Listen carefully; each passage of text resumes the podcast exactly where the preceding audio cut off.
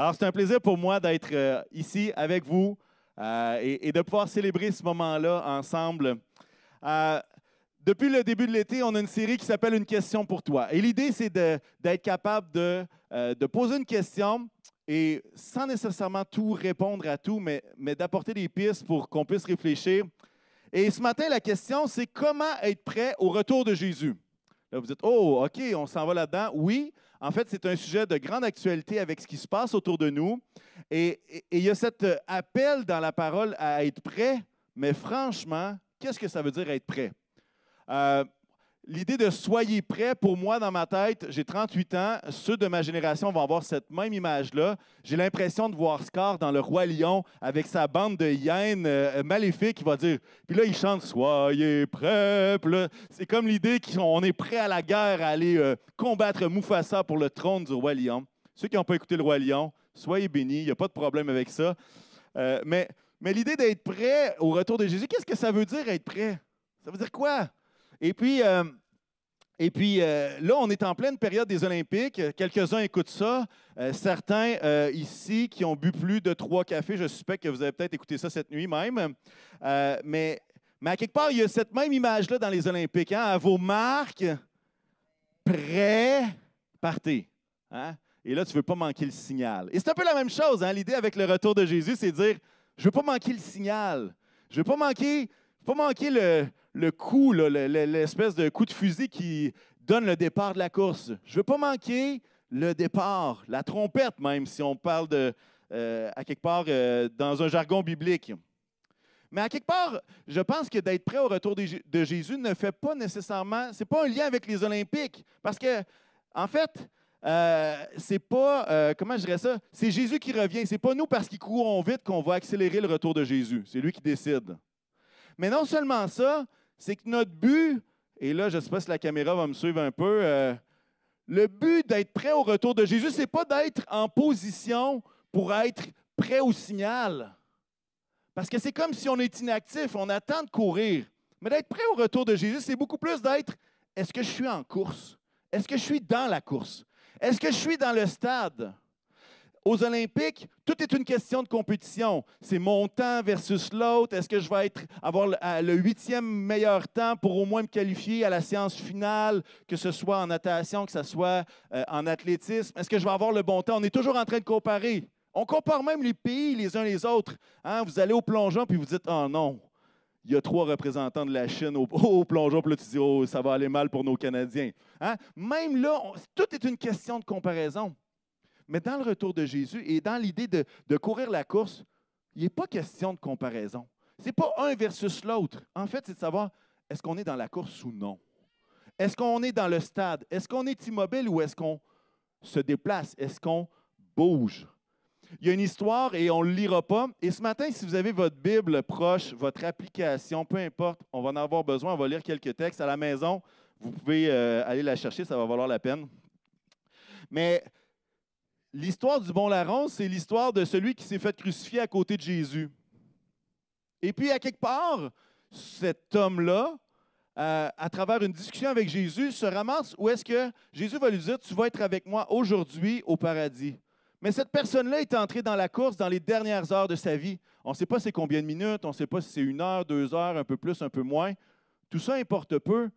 Mais ce qui se passe, c'est que ce n'est pas l'idée de combien de tours tu as fait du stade, mais c'est une question de est-ce que tu es dans la course ou non.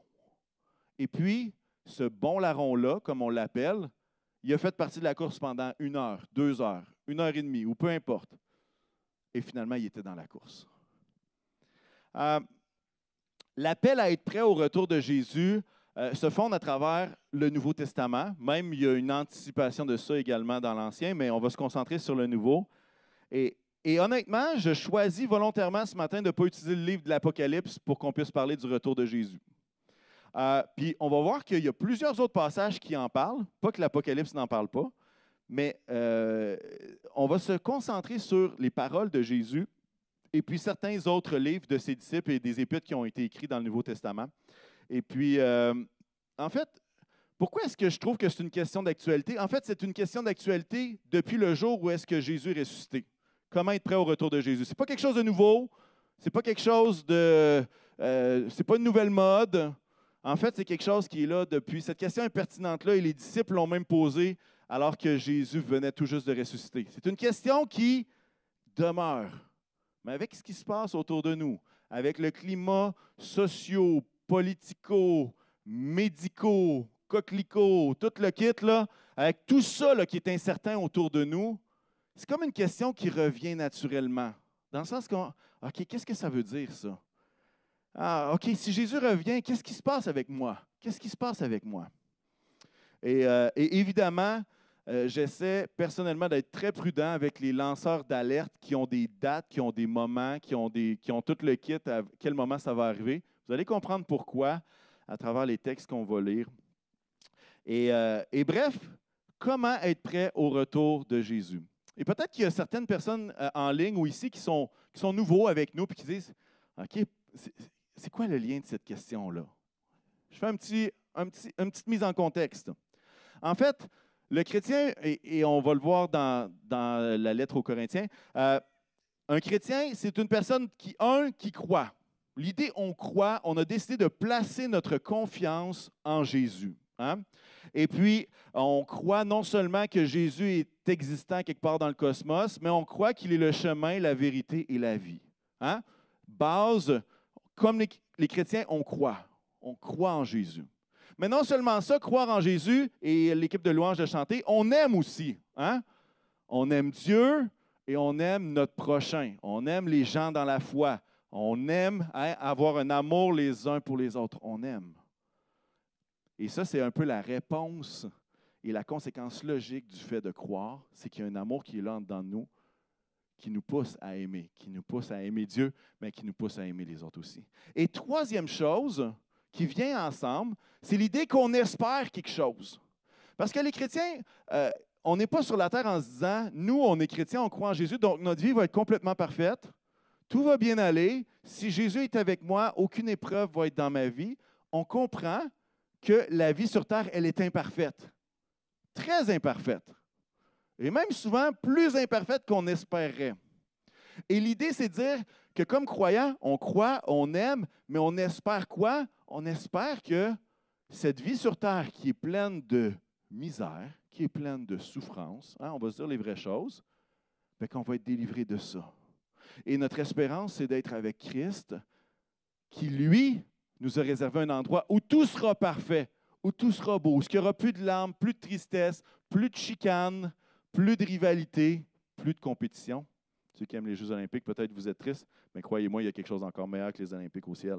Alors, la Bible va dire qu'il y a trois choses, la foi, l'espérance et l'amour. Et la plus grande de ces trois-là, c'est l'amour. Ça vous dit quelque chose? Certains qui ont lu Corinthiens retrouvent ce passage-là. Mais aujourd'hui, on veut parler de l'idée de l'espérance, l'idée de cette espérance au ciel. Et voici qu'est-ce que je veux donner le ton un petit peu à mon message. J'aimerais vous dire qu'être prêt au retour de Jésus n'est pas un ajout à la vie chrétienne, ni un entraînement spécial, étant donné les circonstances autour de nous, mais être prêt au retour de Jésus, c'est la vie chrétienne normale. C'est ce à quoi on aspire à partir du premier jour de la nouvelle naissance jusqu'à notre mort. Ce n'est pas quelque chose qui est un ajout. C'est quelque chose qui, fait partie de cette vie chrétienne normale-là et on, va le voir à travers les textes. On ne devient pas prêt, on demeure prêt. Que vous comprenez ce que ça veut dire?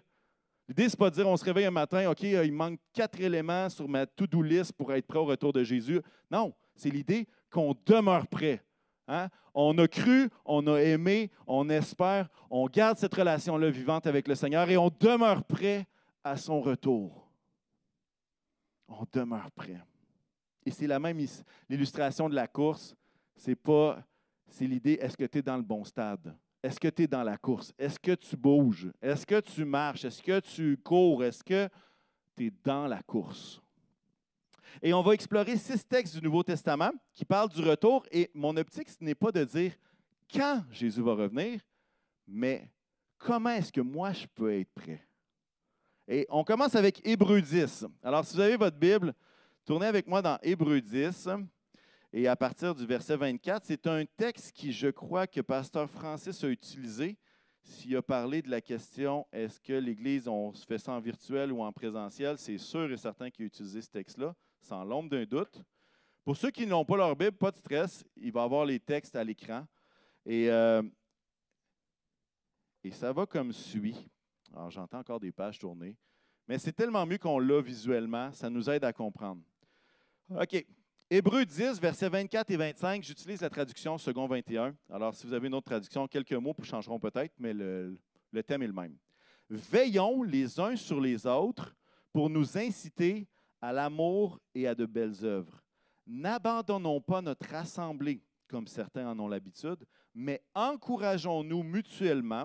Faites cela d'autant plus que vous voyez s'approcher le jour. Comprenez que ça parle ici, le jour, c'est le, jour X, le, jour de la trompette. OK? Verset 26, en effet, si nous péchons volontairement, après avoir reçu la connaissance de la vérité, il ne reste plus de sacrifice pour les péchés, mais une terrible attente du jugement et de l'ardeur du feu qui dévorera les adversaires de Dieu. Alors, si vous dites, ouais, mais le jour, ça pouvait être un autre jour, le dernier verset vous indique qu'on parle de la même affaire. OK? Euh, et là, c'est intéressant parce que il va dire Hey, vous devez veiller. Vous devez ne pas abandonner les gens. Hein. Votre assemblée, ce n'est pas juste une bâtisse, c'est les gens qui font partie de cette assemblée-là. Vous devez vous encourager les uns les autres. Et faites cela d'autant plus que le jour approche. Et là, ça nous parle du comment est-ce que je peux être prêt. Et c'est spécial parce que c'est comme si le texte nous dit que s'investir dans les autres, encourager les autres, veiller les uns sur les autres, tout ça nous garde prêts au jour de sa venue. Encore la même idée de être dans la course et ne pas juste être un, piquet ou un compte dans la course, mais de continuer de courir la course. Euh, et, même dans le texte, on a l'impression que d'encourager les autres, de veiller sur les autres, va nous permettre de ne pas tomber dans ce que le texte va appeler un péché volontaire, de vivre dans le péché volontaire. C'est comme si le fait d'investir dans les autres nous protège même nous de ne pas sombrer dans l'idée du péché volontaire, et je vais en parler dans quelques instants. Mais non seulement ça, c'est que le fait de veiller, d'encourager, de fortifier les autres va leur permettre aussi de rester prêts et de ne pas tomber dans des choses où est-ce qu'on ne veut pas tomber. Qu'est-ce que ça veut dire pécher volontairement? Je veux dire, euh, je vais prendre un exemple classique. Vous êtes couché tard, puis là, euh, vous avez envie d'aller aux toilettes à 3 heures du matin. Il faut vous lever, un peu zombie. Et là, votre petit orteil fracasse de façon de plein fouet le coin de la commode. Et là, jaillit de l'intérieur, non pas un Alléluia, mais un autre terme biblique utilisé dans un autre sens. Vous comprenez ce que j'essaie de dire? Je ne souhaite pas à la personne qui vient de dire Amen dans la salle d'expérimenter cette chose-là dans la prochaine semaine. On va prier pour toi. mais, mais là, quelque part, c'est comme une réaction naturelle à quelque chose qui se passe. Puis là, il arrive quelque chose, là, tu es comme Ah, qu'est-ce que j'ai dit là? C'était. Est-ce que c'est ce qu'il fallait faire? Ben, des fois, j'essaie de trouver d'autres termes. Euh, et citronnade. Hein? Mais quand ton petit orteil est en miettes, habituellement, c'est quelque chose d'autre que tu penses en premier. Mais en tout cas, ça, c'est une autre, une autre chose. Mais l'idée du péché volontaire, ce n'est pas de ça qu'on parle. L'idée, c'est de vivre délibérément une situation où est-ce qu'on sait qu'on est à côté de la plaque. Où est-ce que, non pas juste c'est une réaction, mais c'est une décision. Une décision où je décide de me détourner de Dieu. Je décide que même si je vois ce qui est écrit, même si je vois ce qui est euh, bien aux yeux de Dieu, même si Dieu me le dit, je décide de faire autre chose.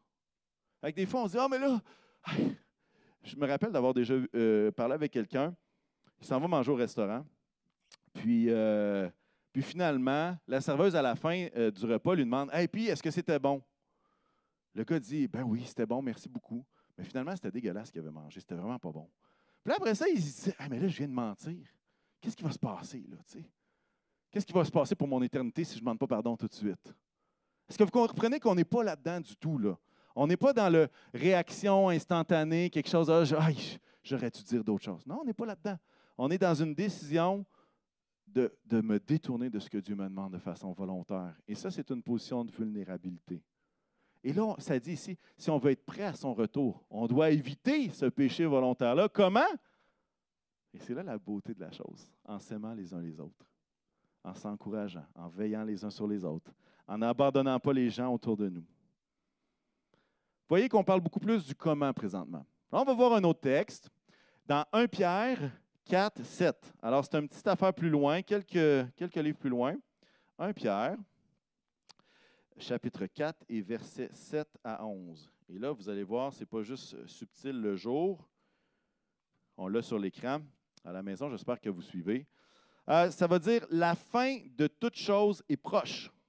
Bon, c'est assez clair ça? La fin de toute chose est proche. Voici qu'est-ce que Pierre va dire. Soyez donc sages et sobres afin de vous livrer à la prière. Avant tout, ayez un amour ardent les uns pour les autres, car l'amour couvrira une foule de péchés. Exercez l'hospitalité les uns envers les autres sans murmurer, comme de bons intendants des diverses grâces de Dieu. Mettez chacun au service des autres le don que vous avez reçu. Si quelqu'un parle, qu'il annonce les paroles révélées de Dieu. Si quelqu'un accomplit un service, qu'il le fasse avec la force que Dieu communique, afin qu'en tout Dieu reçoive la gloire qui lui est due à travers Jésus-Christ. C'est à lui qu'appartiennent la gloire et la puissance au siècle des siècles. Amen. Amen. Encore une fois, la fin de toute chose est proche. Alors, qu'est-ce qui est la conséquence? Comment est-ce qu'on peut être prêt? En étant sage et sobre. Sage et sobre. Qu'est-ce que ça veut dire, ça? Sage, sagesse, ça va. Hein? On comprend qu'est-ce que ça veut dire. On a très tous besoin d'une petite dose de sagesse de plus. Plusieurs doses. Euh, mais on, comprend qu'est-ce que ça veut dire. Mais l'idée d'être sobre, on dit, OK, est-ce qu'il parle d'alcool ici? Bien, la réponse, c'est non. Il ne parle pas d'alcool. Euh, le texte, lorsqu'on fouille un petit peu, ça va parler plus d'être vigilant. Et puis, il y a d'autres traductions qui vont le traduire vivre d'une manière raisonnable, mener une vie équilibrée, Soyez donc raisonnables. Ça, c'est d'autres traductions. Et là, ce qui est en train de se passer ici, l'idée d'être sage et sobre, c'est l'idée de vivre une vie équilibrée qui nous laisse du temps, qui nous laisse de la marge pour être capable de se concentrer sur la prière. La fin de toute chose est proche. Gère ton agenda afin d'être capable de te livrer à la prière. Et puis là, regardez bien l'antithèse, ou en tout cas, le, il va dire soyez sobre. Dans notre tête, on se dit OK, équilibré, mesuré. Le verset d'après, ayez un amour ardent les uns pour les autres. Là, tu dis OK. Des fois, on a l'impression que vivre une vie chrétienne équilibrée, c'est dire je vais être 50% joyeux, puis 50% je vais aimer les autres. Mais la vie chrétienne, ce n'est pas ça. Quand il va dire d'être sobre, c'est par rapport à notre vie globale, de laisser de la marge. Mais franchement, il veut que notre cœur soit 100% qui aime. 100% dans la joie. Hein? Des fois, c'est plus difficile, mais on veut aspirer à ça. Moi, je ne veux pas dire, ah là, je vais, aimer telle personne à 50% parce qu'il faut que je me garde un peu d'énergie. Vous comprenez?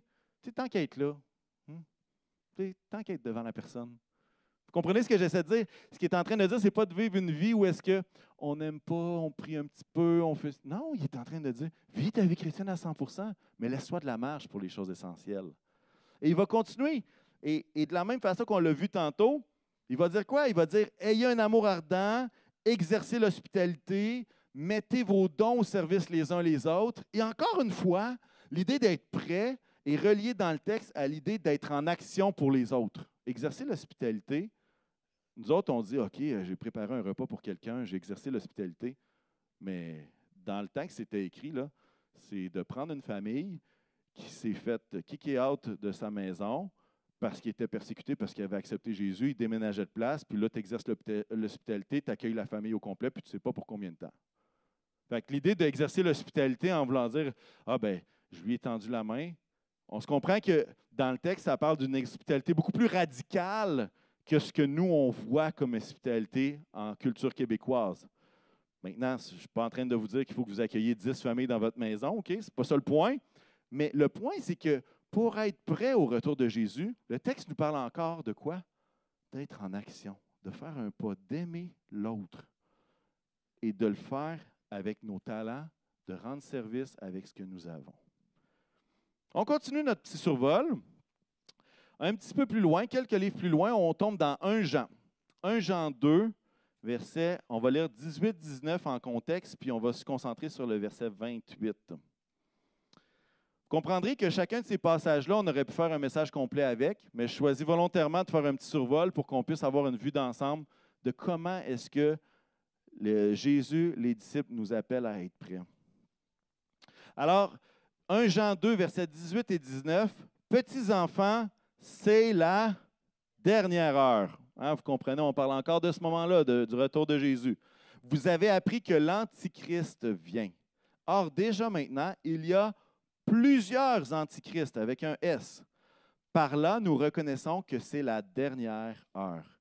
Ils sont sortis du milieu de nous, mais ils n'étaient pas des nôtres, car s'ils avaient été des nôtres, ils seraient restés avec nous. Mais cela est arrivé afin qu'il soit bien clair que tous ne sont pas des nôtres. Maintenant, on, se déplace au verset 28. Et maintenant, petits enfants, demeurez en lui. Ainsi, nous aurons de l'assurance lorsqu'il apparaîtra. Nous n'aurons pas honte d'être loin de lui lors de son retour. Et là, l'idée de demeurer en lui, encore une fois, on se dit, qu'est-ce que ça veut dire, ça, demeurer en lui? Mais le contexte nous aide. Hein? Il va dire quoi? Il va dire, il y a des antichrists. Il y a l'antichrist, puis il y a des antichrists. Fait que là, maintenant, dans l'histoire du monde, tous les présidents américains ont été déclarés l'antichrist par quelqu'un ou un autre. Bon, il y en a plusieurs, c'est correct, qui peuvent tous l'être. OK? Mais ce que je veux dire, c'est que le but, ce n'est pas d'associer antichrist à quelqu'un ou quelque chose, mais c'est de dire, OK, là, il y en a plusieurs, il y a la dernière heure. Antichrist, ça veut dire contre Christ. Hein? On, comprend à partir même du mot. Mais qu'est-ce que ça veut dire, demeurer en lui? Bien, en fait, c'est l'opposition entre dire je veux être attaché à Dieu, je veux être dans la course, comme on le dit depuis le début, plutôt qu'être de, donner mon appartenance à quelqu'un qui n'est pas Christ et qui est même anti-Christ. Je ne sais pas si vous comprenez. C'est comme s'il y avait une gang qui faisait même partie de l'Église qui sont devenus anti-Christ. Et puis là, Jean leur dit Hey, demeurez en ce Jésus-là. Demeurez en lui plutôt que vous attacher à ces autres personnes qui ont décidé d'être anti-Christ, anti-Jésus. Je ne sais pas si vous comprenez. Et, l'idée, c'est une allégeance. C'est l'idée de garder notre cœur dans une allégeance pour Christ. Et demeurer en lui, ça nous parle également de, rester en proximité. Hein? Demeurer en lui, demeurer proche de lui. Et puis, le, dernier verset, le verset 28, va dire quoi? Hein? Quand il va apparaître, on va avoir de l'assurance et on n'aura pas honte d'être loin de lui. Pourquoi? Ben parce qu'on va être proche de lui. Hein? On n'aura pas la honte d'être éloigné comme si on n'avait pas couru la bonne course, mais on va être dans l'assurance qu'on va être près de lui, demeurer en lui. Et ça nous parle de notre relation avec Christ, notre relation avec Jésus. Petits enfants, demeurez en lui. Ça va? Ça nous donne une petite idée, hein? On va faire un petit sommaire de tout ça à la fin. On continue, on revient dans le cinquième livre du Nouveau Testament, l'Acte des Apôtres, chapitre 1. Je vous l'ai dit, on fait un survol, il nous en reste encore trois. Ça va bien, ça va bien. Acte 1, versets 6 à 8, un verset que les pentecôtistes comme nous chérissons. Ça va dire la chose suivante alors que les apôtres étaient réunis. Et même, non, on va y aller avec le contexte, OK? Avant, pause. Ce texte-là est écrit, Jésus est ressuscité. Puis pendant 40 jours, il, parle avec ses disciples. Il est avec eux, OK? Il leur donne les dernières instructions. Il a été crucifié, il est ressuscité, puis là, il est avec eux, il leur parle. Et voici ce que les disciples vont demander à Jésus. Alors que les disciples étaient réunis, ils lui demandèrent à Jésus, Seigneur, est-ce à ce moment-là que tu rétabliras le royaume pour Israël? Verset 7, Jésus leur répondit, Ce n'est pas à vous de connaître les temps ou les moments que le Père a fixés de sa propre autorité. Verset 8, Mais vous recevrez une puissance lorsque le Saint-Esprit viendra sur vous, et vous serez mes témoins à Jérusalem, dans la Judée, dans la Samarie et jusqu'aux extrémités de la terre. Alors, Jésus est en train de leur dire Hey, bientôt vous allez être baptisés du Saint-Esprit. Et là, les disciples réfléchissent à ça, puis ils se posent des questions. Ils disent Est-ce que ça va être à ce moment-là que tu vas rétablir le royaume? Où est-ce que les Romains vont être chassés du territoire pour que vraiment on puisse entrer dans l'ère du Messie qui nous délivre de tout? Est-ce que ça va être à ce moment-là? Et puis là, qu'est-ce que Jésus leur dit? Hey guys, c'est pas à vous de connaître les temps. C'est pas à vous de connaître la date. C'est pas à vous de connaître les détails. Hein? C'est le Père qui connaît tout ça, puis c'est lui qui a fixé ça de son plein gré, puis c'est de ses affaires. Mais qu'est-ce qu'il va nous dire? Et qu'est-ce qu'il dit aux disciples pour être prêts à ce moment-là? Il va leur dire attendez ce que le Saint-Esprit a pour vous. Pendant le temps. Vous ne savez pas c'est quand. Mais qu'est-ce que vous devez faire? Vous devez être des témoins. C'est ça votre job. Être prêt au retour de Jésus, c'est d'être un témoin. C'est de continuer à être un témoin. C'est de continuer d'être capable de partager le nom de Jésus. C'est de continuer de briller à travers nos actions, d'être une lumière, d'être le sel de la terre, comme va le dire euh, l'Évangile de Matthieu. Soyez mes témoins. Ce n'est pas à vous de connaître le temps, soyez mes témoins. Recevez le Saint-Esprit. C'est ça la bonne priorité. Ne regarde pas au temps, mais regarde à ce que j'ai en réserve pour toi. Autant dans ta mission que dans ce que je veux te donner. Et là, tu dis, OK, Seigneur, là, je vois que ça brasse autour de moi. Je vois qu'il y a toutes sortes de choses qui se passent. Mais Seigneur, accorde-moi d'être un témoin. Accorde-moi d'être lumière. Accorde-moi d'être rempli du Saint-Esprit pour qu'au jour de sa venue, je sois prêt, tout simplement. Acte 1, 6.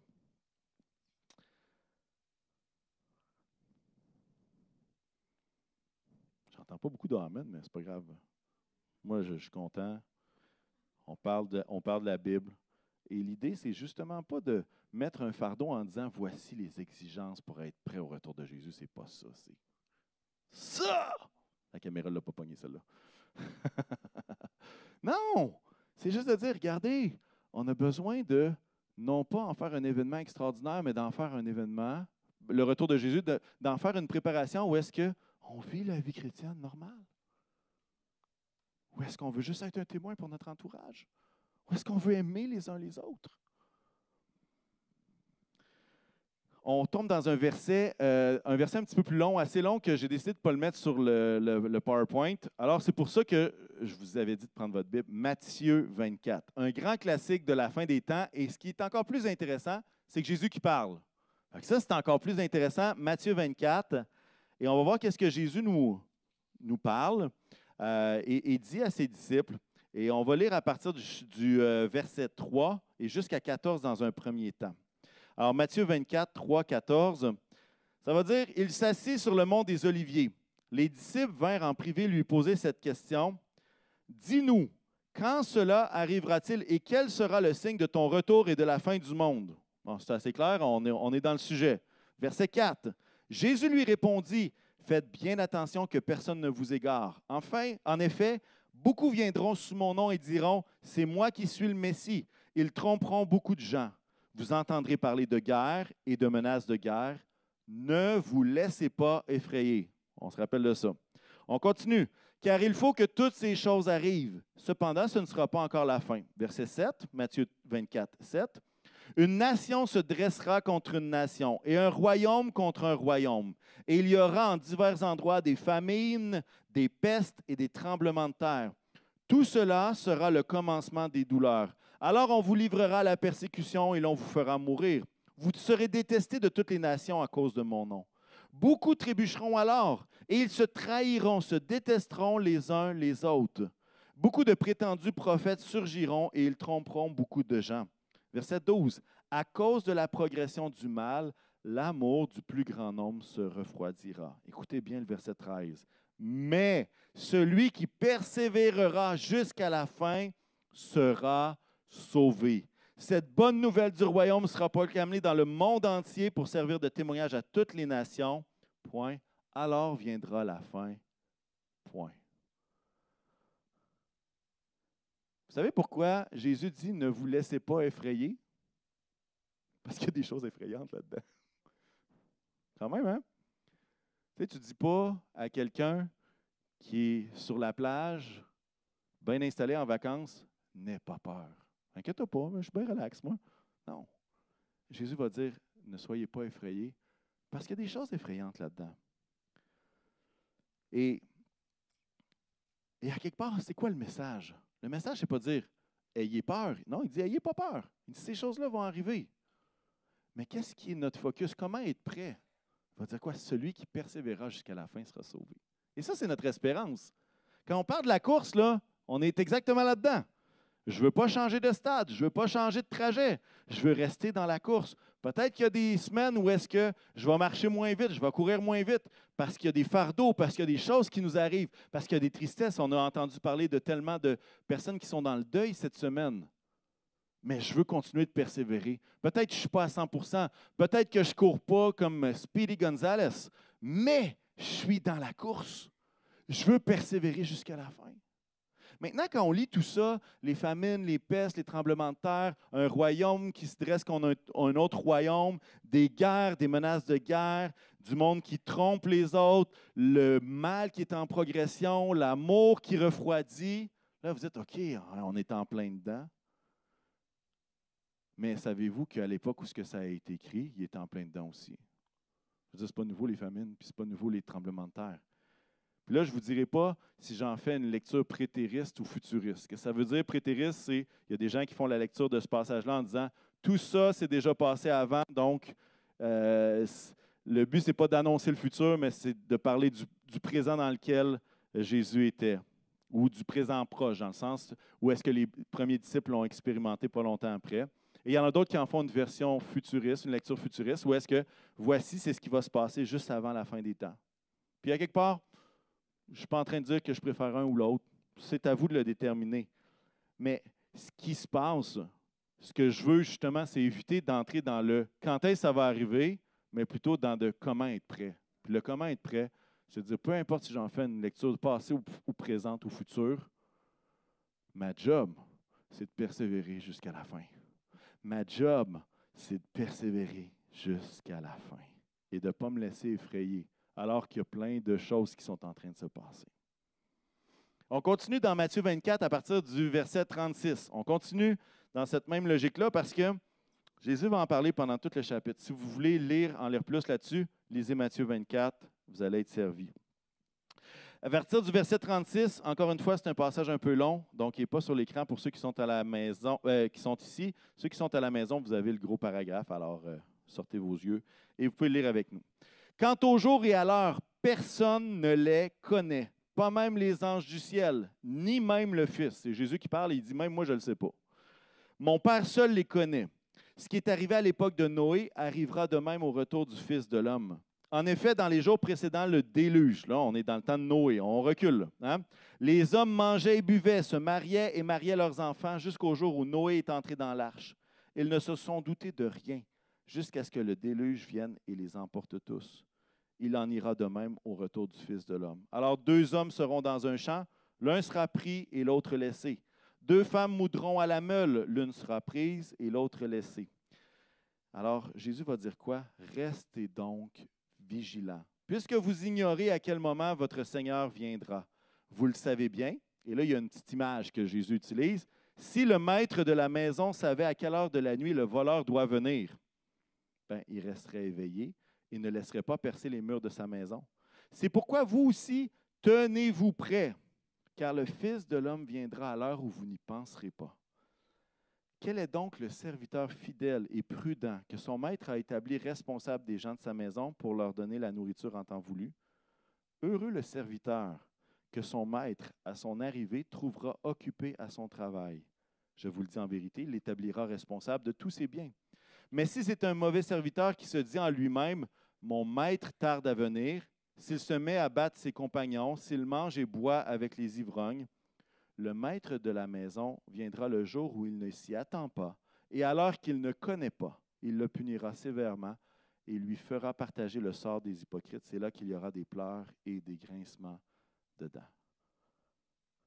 Tu quand je vous dis là, quelqu'un qui me dit voici c'est quand que ça, ça va arriver, là, Là, ça fait déjà trois textes qu'on dit, vous ne le savez pas, vous ne le saurez pas, même Jésus ne le sait pas.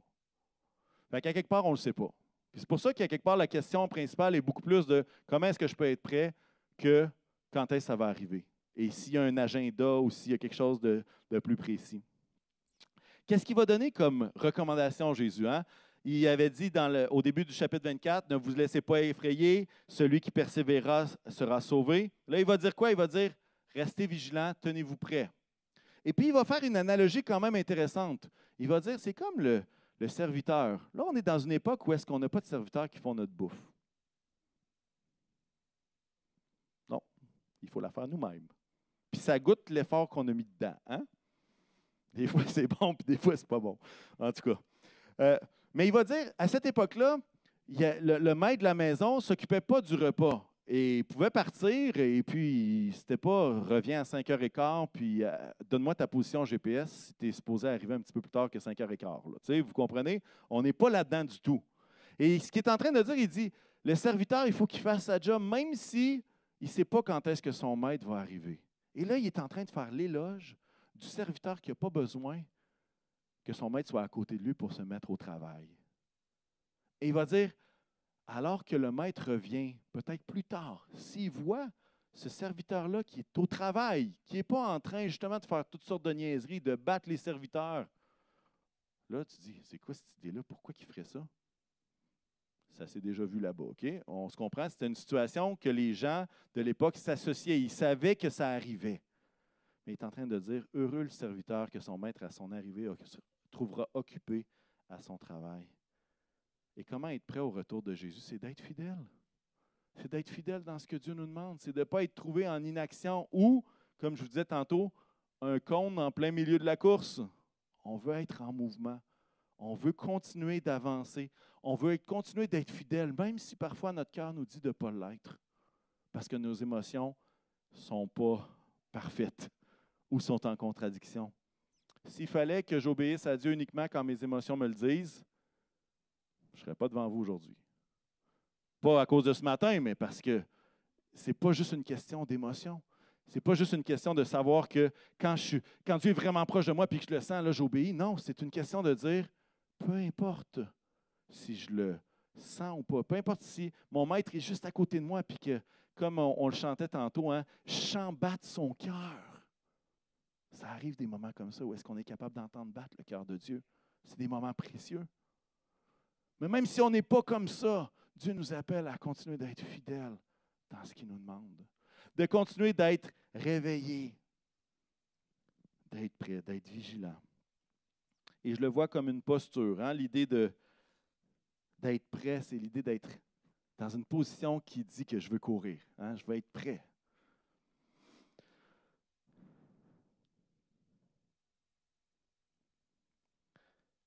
Si vous voulez, je vous donne un petit extra pour ceux qui veulent faire un peu d'heures supplémentaires sur ce message-là.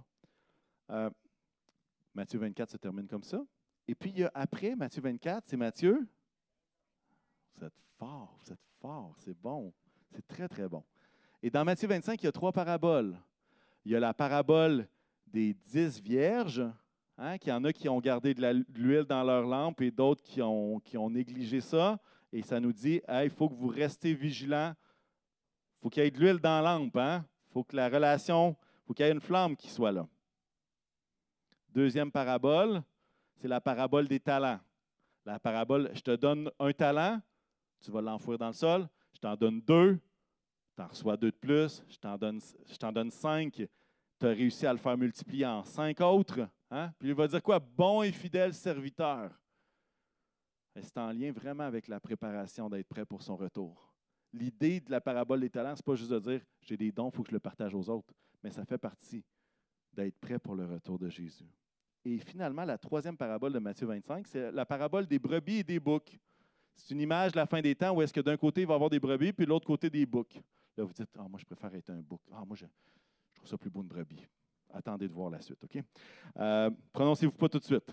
Et puis là, ce qu'il va dire, il va dire, hey, d'un côté, euh, quand j'étais assoiffé, vous m'avez donné à boire. Quand j'avais faim, vous m'avez donné à manger. Quand j'étais en prison, vous m'avez visité. Quand j'étais nu, vous, m'avez donné des vêtements.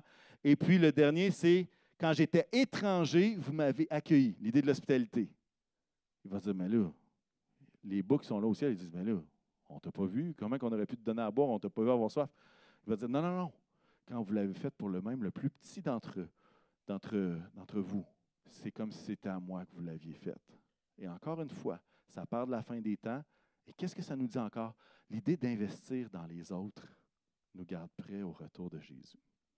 Et je, vous ai fait un wrap-up en une minute de trois paraboles. franchement, juste le lire, ça va prendre plus de temps que ça. Mais mon but, ce n'est pas de tout expliquer ça, c'est juste de vous dire, si vous voulez aller plus loin, fouillez dans Matthieu 25, il y a des belles choses, des belles trouvailles qui sont en lien avec ce qu'on a vu depuis le début.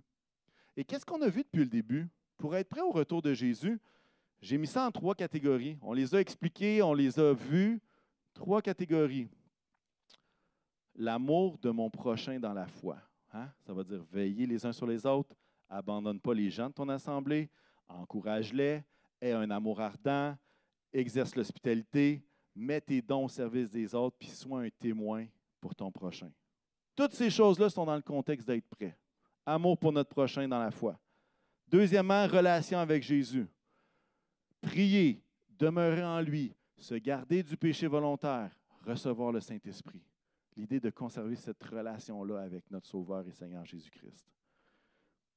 La troisième catégorie, c'est notre attitude personnelle. Comment, comment on réfléchit? C'est quoi notre attitude? Hein, les, les, textes qu'on a lus vont parler d'être sage, d'être sobre, d'être persévérant, de ne pas se laisser effrayer, d'être vigilant, d'être fidèle, d'être en action au travail. Ça paraît simple, mais ce que j'aimerais vous dire ce matin, c'est que ces trois catégories-là sont un peu interreliées. Imaginez que, euh, je ne sais pas, euh, votre relation avec Jésus bat de l'aile un peu. Ben, est-ce que ça va affecter les deux autres catégories? Ben, peut-être ça va te tenter moins d'aimer ton prochain puis de faire un sacrifice pour aimer ton prochain.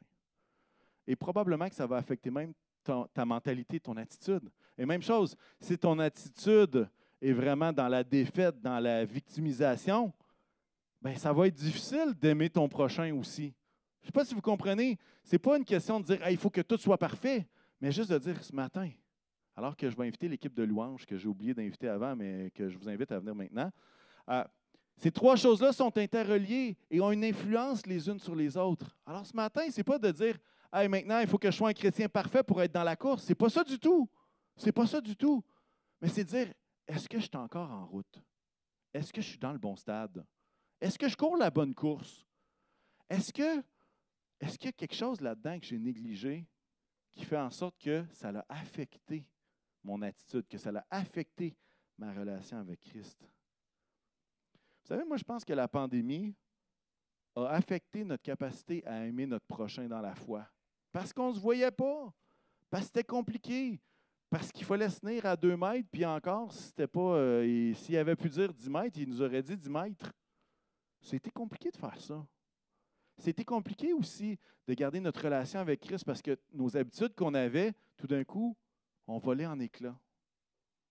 Pas parce qu'on ne les avait pas, mais parce que les moments qu'on réservait, c'est comme si tout d'un coup, il, était différent. C'est comme s'il était plus disponible ou disponible différemment. Les temps qu'on avait tous ensemble, finalement, se retrouvaient sur une vidéo, sur mon écran de cellulaire ou sur ma tablette ou sur ma télé. C'est pas pareil. À quelque part, tout ça nous a affectés. En tout cas, m'a affecté, et je devine que vous aussi un peu. Mais l'idée de ces trois éléments-là, notre attitude, notre relation avec Christ, puis l'idée de la manifestation de notre amour pour le prochain, je trouve que c'est, c'est ce que le texte dit en tout cas. Quand on lit comment, comment être prêt au retour de Jésus, moi, c'est ce que je vois. Peut-être que vous voyez autre chose, puis c'est correct. Mais en tout cas, à travers ma découverte euh, et mes lectures, mon étude cette semaine, c'est ce que j'ai vu. Puis c'est ce que j'avais à cœur de vous partager. L'idée d'être prêt, et si cette image de la course peut rester, c'est d'être dans la course. Est-ce que je marche dans la course? Est-ce que je continue d'avancer? Est-ce que j'ai abandonné? Quand je vous disais tantôt, vous êtes étendu sur le sol, peut-être vous êtes épuisé, puis vous êtes pas dans la course, mais vous êtes un tapis dans le stade. Parce que vous êtes tellement fatigué. En fait, Christ veut vous relever. C'est lui qui nous donne la force de courir. C'est lui qui, à travers son amour pour nous, nous donne la confiance de persévérer. Sans son amour, on est perdu. C'est lui qui nous continue à nous aider à être prêts. Je vous ai dit que je ne parlerai pas de l'Apocalypse, mais j'ai menti. pas tant, mais je vais quand même vous dire deux versets de l'Apocalypse qui se retrouvent dans le dernier chapitre. C'est la fin de l'Apocalypse.